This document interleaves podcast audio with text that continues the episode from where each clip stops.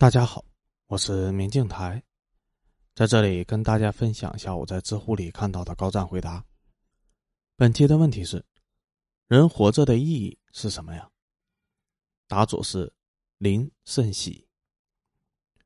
我大二的某一天，决定开始尝试着没有意义的去活着。什么叫没有意义呢？在我的思维里，没有意义就是放弃一切对自己的期望。放弃想要变成更好的人的欲望。从小到大，在我的认知里面，读好书是有意义的，考好分数是有意义的，对长辈孝顺是有意义的，人缘好是有意义的。所以，我的一切人生的意义都是，我会一直成长，我要变成更好的人。但是，突然在大二的某一天，我的那根弦断掉了，因为我抑郁的情绪严重。在学校几次表现出自伤和伤人的倾向，学校请了我两次家长，最后只好建议我休学治疗，不休学的话必须要求家长陪读，并签订意外伤害的协定。我自己不肯住院治疗，我妈便真的过来在学校的附近租了两间房子，我一间她一间。我那个时候觉得我真的是废了，我小学初中那么优秀，从来没有被请过家长。到了大学，竟然被请了不下一次。寒窗苦读十几年，我那么辛苦，到了大学却读不下去了，功亏一篑。我一度还是想死的，如果我爸妈不来接我，我就准备死在学校了。但是我爸妈来接我的那天，什么都没有骂我。我妈当时没有工作，我爸要一个人负担我的学费和房租。我说不想和我妈住，于是就租了两个房，一句都没有埋怨。只是情绪低落着，默默的照顾我。我突然觉得我没脸去死，我也不想上学。寒假期间，拖着我严重抑郁的身体，竟然出奇的坚持打了一个月工。然后，我觉得我有能力养活自己了。我跟我妈说，我想休学，反正就是活着，不拖累你们，这是我当时最大的心愿。我妈也没阻拦，只是说过完这个学期再休。这样手续好办，于是我有了差不多一个学期的时间，只是活着，然后等待休学。我不需要有意义的活着，反正要休学，就算休学了，我也只需要活下去就好。那半年，我过上了一种不可思议的人生。我开始抽烟，以前不敢抽是害怕外人指责我，是害怕上瘾，是害怕沉沦，但是现在我不怕，我只要活着就好。当然。要瞒着父母了。我经常熬夜弹吉他，有时候兴致来了，拿张纸就开始练习写歌，写了一堆幼稚的半成品，突然觉得很舒服。旷课变成了家常便饭，一学期下来两个小时的课，我往往最后半个小时点名的时候才出现。我常坐在最后一排，在一群低头玩手机的青年身后，如痴如醉的听课。说起来有点神经，我那个时候迟到以后。听课的空隙，竟然有了一次心流的感觉。我坐在最后一排，看着黑板，我觉得印象派真的很牛。新印象主义的色彩混合法则是怎么那么有趣呢？克里姆特的速写线条真的太棒了。点名之后，很多同学纷纷走人，我还是坐在最后一排。要是没课的话，我有时还会陪下一个班听会儿课。专业课也是一样，反正懒床到十点多去上课。坐了一会儿就下课了，同学走光之后，我还不饿，就坐在教室里面捏泥塑，捏着捏着，突然就觉得快乐。那种快乐对我来说非常的陌生，不是说我很久没有快乐过了，而是我很久没有过脱离过所谓的意义和所谓对的事情，只单纯的对一个简单的体验产生过快乐了。以前的我觉得我必须考上好的名次，大学我必须每天做看起来比较有意义的事情。看书、弹琴、考证，我要做好多好多对我未来有好处的、对我人生有意义的事情。但是大二的那半年，我放弃了意义，凭着本能活着，只是活着，怎么舒服怎么活。我不用为了为了以后好而活，我只是因为睡觉很舒服。克里姆特真牛叉，捏泥塑真好玩，在过日子。当我放弃了所谓的生活的意义之后，我才发现。其实每一件微不足道的正在做的事情都是有意义的，吃到好吃的是有意义的，睡一个好觉是有意义的，做一次春梦也是有意义的。那些你本能想做、想看、想要尝试的东西都是有意义的。但我们常常会理解错所谓的意义。我们常常觉得，我只有做什么，我应该做什么才会有意义，而不是我想做什么。后来我不抽烟了，因为情绪恢复到不需要尼古丁的镇定和安慰了。再次吸烟之后，总觉得胃不舒服，不舒服就戒烟了。然后那年考试，外国美术史出奇的考了系里面的前几，应该是托总在教室的最后一排，感叹克里姆特的缘故。不过也有好几科因为考勤差点挂掉。那半年是我身体迅速恢复的半年，也是我整个大学生涯里面最平静和快乐的日子。那半年，我恢复了大部分的行动力，可以控制自己的情绪，做一些事情了。所以半年之后，我就不想休学了，只是毕业工作。我一直很感谢那段经历，至少给了我另一种看待人生和活着的可能性。当然，说了这么多，可能这个答案你并不买账，因为你可能想说。难道所有人都像你那样放弃希望，像个咸鱼的活着吗？那让我们回到最初的问题：人生到底有什么意义呢？我认为，你就算听了我的回答，八成在明天，你还是会问另外一个人关于人生的意义。因为当你问出这个问题的时候，你并不是真的想要探索生活的意义，你真正的问题是：为什么我的人生如此痛苦？痛苦，指使着你。试图强迫自己看到很多生活的意义，然后试图扭转自己的痛苦，又或者你希望看到另一个人也觉得人生没有意义的人来寻求安慰。但是我想说的是，上面的意义是我定义的，但是对大多数人来说，他们压根儿不会想意义这个问题。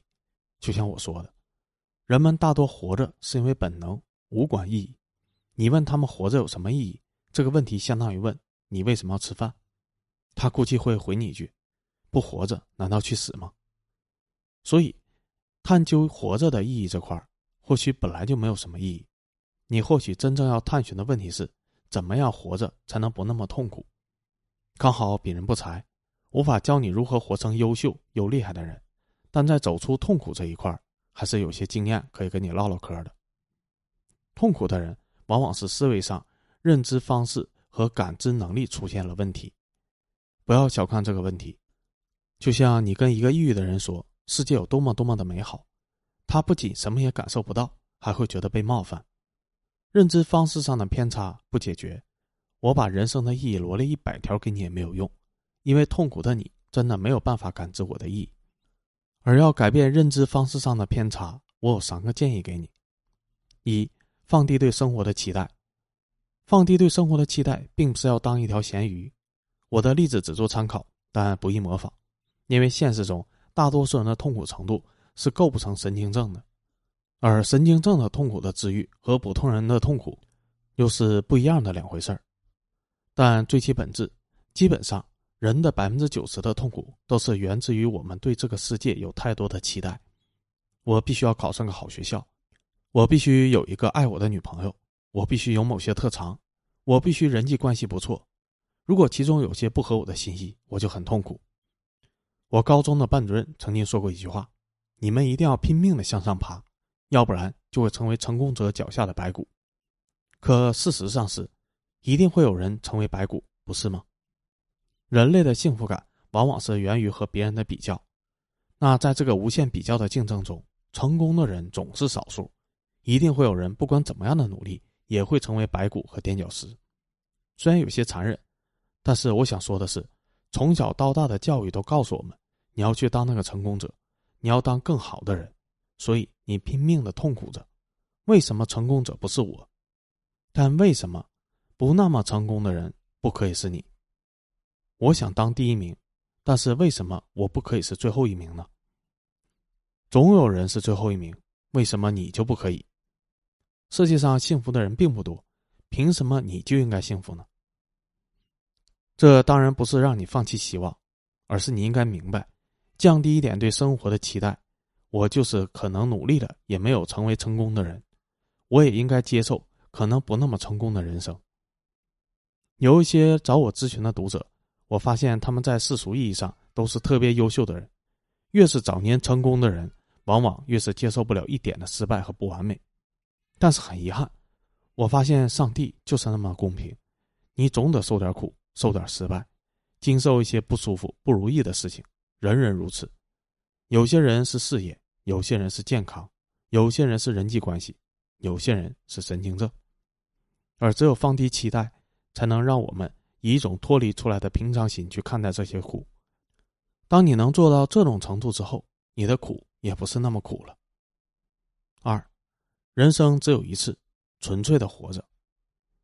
人生只有一次，但是很多人都忘了，当他们做不喜欢的工作，被父母的意见所左右，和不合适的人结婚，但是为了孩子又不敢离，想尝试一个东西，但是别人说不好又不敢尝试。可是人生真的只有一次啊！你只有一天的时间拿这张门票去这个游乐场，虽然大家都说大摆锤好玩，坐旋转木马的人很白痴，但是如果你真的很想玩旋转木马，为什么要为了所谓的别人的评价和期待去浪费你的人生呢？浪费也就罢了，关键大多数人是很难心安理得的去浪费和放弃自己的本心，所以才会矛盾，灵魂才会摇摆，摇摆才是苦痛的来源。不要为了所谓的意义和别人的期待而活，那些意义和期待其实不能对你的人生产生任何实质的影响，它只是被别人这样定义，可能过些天又会有人那样定义它。不如就为夏日的暖阳、冬天的雪会、饿了肚子后的美食、你爱的姑娘和少年，以及一切你喜欢的真真切切存在的事物而生活，去体验每一件小事，感受你生而为人。去体验这个世界的自由和权利，感受每一个当下。生命是由每一个闪烁着的瞬间组成的，就像这瓶碾冰，以泉水为概念，给夏天增添了一份清凉，能够让人回归内心的平静，让你在不知所措时静下心来，找回当下的快乐。三，承担责任，很少有人提到这一点，但很重要。承担责任的。是与第一点降低期待相结合的，降低期待意味着接受自己的不足和不完美，而承担责任意味着直面痛苦。是的，走出痛苦的一个很重要的方式就是直面并接受痛苦。换句更通俗的话，就是承担责任。不管你选择怎么样去生活，你总会面临一定的风险和不舒服的东西。比如你要考研，肯定会孤独一些，你会疲惫一些，甚至因为缺少陪伴与互动。冷淡了和对象的关系，甚至最大的风险就是你也可能考不上。但是不管这些东西会不会发生，一旦它发生了，那也是你应该去承担的。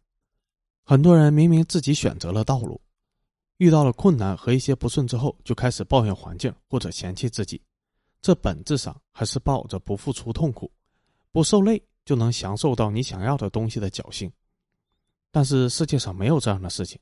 想要一件东西，就要用你的另一件东西去交换，要承担不能交换成功的风险。想要金钱，就要付出汗水；想要爱情，就要付出真心和时间。敢于承担，便不会恐惧；不会恐惧，便心无旁骛。而心无旁骛的做事和生活的人，不管取得成就与否，他都已经具备了体验生活的平静和乐趣的能力。慢慢的，不那么执着于痛苦的人。也会发现更多的美好和幸福，他不会再问生活的意义，因为他已经有意义的在度过每一天了。